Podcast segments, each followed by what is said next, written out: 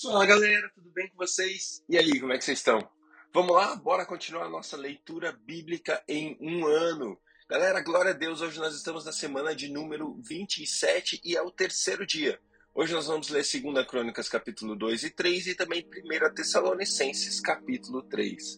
Glória a Deus, vamos nessa galera, vamos lá. Pai, muito obrigado Deus, nós te adoramos. Nosso coração é seu, nossa vida pertence a ti. Somos gratos ao Senhor, Pai, porque Deus, nós derramamos nosso coração em gratidão aos seus pés, Pai, porque o Senhor nos salvou, porque o Senhor fez a obra que nós nunca faríamos, porque o Senhor conquistou-nos, o Senhor nos amou, o Senhor se entregou de um jeito tão único. Jesus, eu te amo, Deus Pai, eu te amo, Espírito Santo, eu te amo. Eu te agradeço. Eu te agradeço pela vida que o Senhor conquistou para mim. Eu te agradeço pela vida que o Senhor conquistou para cada um de nós. Deus, o Senhor é bom. Ah, Deus, como o Senhor é bom, Pai. Obrigado pela sua bondade que nos conduza sempre ao arrependimento, a estar perto do Senhor, a, a querer voltar quando a gente erra. Deus, o Senhor é bom. Ao mesmo tempo, Deus, a sua bondade nos leva a um novo nível, a um novo patamar, a um novo lugar em Ti. Deus, obrigado, Deus, porque a sua graça conquistou um lugar que nós nunca poderíamos conquistar, Deus. Nós somos teus filhos, somos herdeiros de Cristo, somos herdeiros com Cristo, Deus. Muito obrigado, Pai. Muito obrigado por Jesus, porque o Senhor decidiu dividir conosco tudo que o Senhor tinha. Jesus, obrigado, Deus Pai, obrigado, Espírito Santo, obrigado porque você é aquele que está aqui agora, aquele que está aqui presente, aquele que aquece nossos corações, que nos faz amar o Senhor. O Senhor é aquele que glorifica Jesus através de nossas vidas, Espírito Santo. Muito obrigado. Muito obrigado. Espírito Santo, nós queremos mais de Ti. Revela-se a nós, fala conosco, fala conosco. Nós queremos ouvir Tua voz, Pai. Nós queremos viver conectados com o Senhor, Deus, nesse tempo, nesse dia, nessa hora. Deus fala conosco enquanto lemos a Sua palavra, em nome de Jesus. Amém. Amém. Segunda Crônicas, capítulo 2. Salomão deu ordens para a construção de um templo em honra ao nome do Senhor e de seu palácio para si mesmo.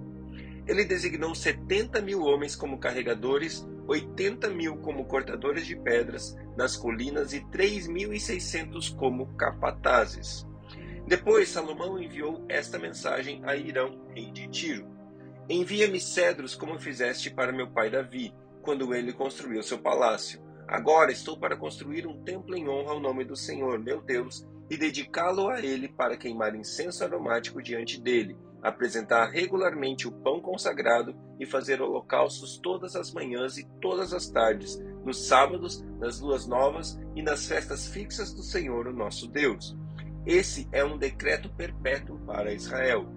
O templo que vou construir será grande, pois o nosso Deus é maior do que todos os outros deuses. Mas quem é capaz de construir um templo para ele, visto que os céus não podem contê-lo, nem mesmo os mais altos céus? Quem sou eu então para construir um templo, a não ser como um lugar para queimar sacrifícios perante ele?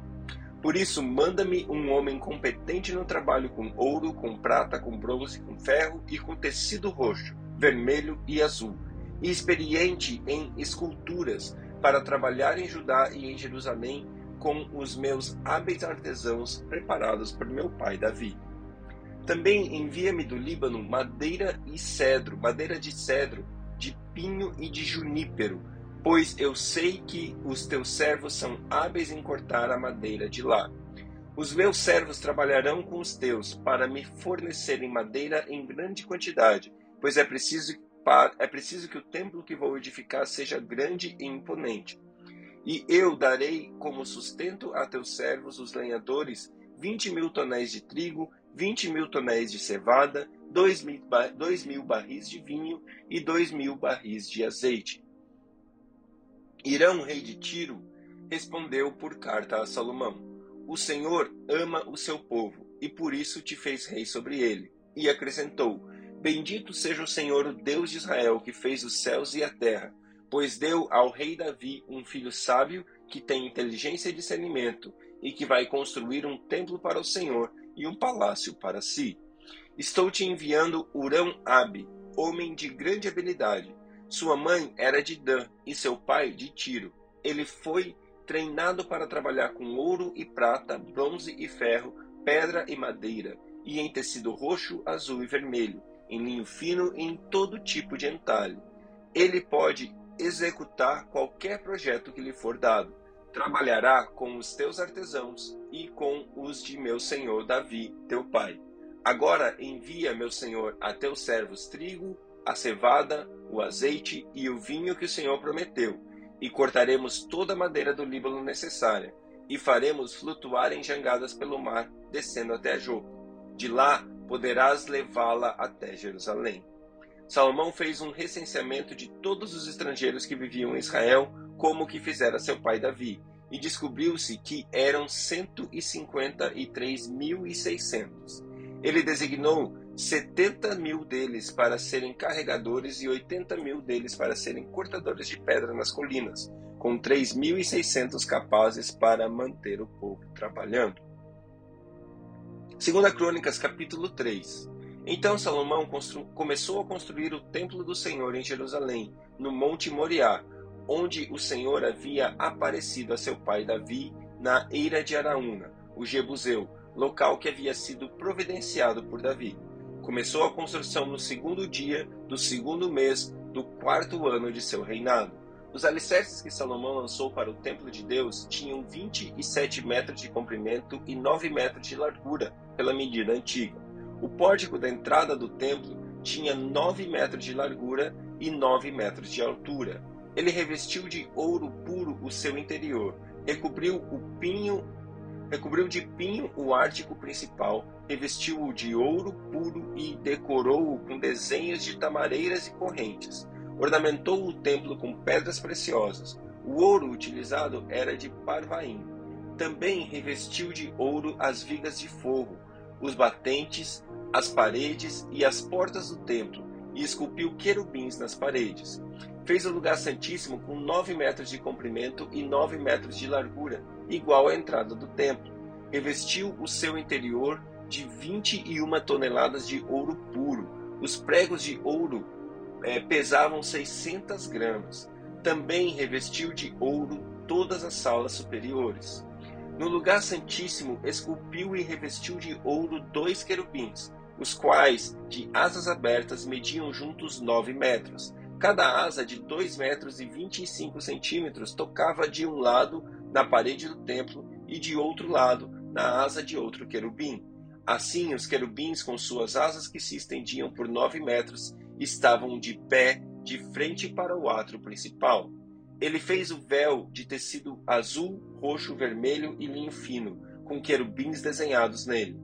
Fez na parte do templo duas colunas que juntas é, tinham 16 metros, cada uma tendo em cima um capitel de 2 metros e 25 centímetros. Fez correntes entrelaçadas e colocou-as no alto das colunas. Fez também cem romãs, colocando-as nas correntes. Depois levantou as colunas na frente do templo, uma ao sul, outra ao norte. A que ficava ao sul deu o nome de Jaquim, e a que ficava ao norte, de Boaz. 1 Tessalonicenses capítulo 3 Por isso, quando não pudemos mais suportar, achamos por bem permanecer sozinhos em Atenas. E assim enviamos Timóteo, nosso irmão e cooperador de Deus, no Evangelho de Cristo para fortalecê-los e dar a vocês ânimo na fé, para que ninguém seja abalado por suas tribulações. Vocês sabem muito bem que fomos designados para isso. Quando estávamos com vocês, já dizíamos que seríamos perseguidos, o que realmente aconteceu, como vocês sabem. Por essa razão, não suportando mais, enviei Timóteo para saber a respeito da fé que vocês têm, a fim de que o tentador não os seduzisse, tornando inútil o nosso esforço. Agora, porém, Timóteo acaba de chegar da parte de vocês, dando-nos boas notícias a respeito da fé e do amor que vocês têm.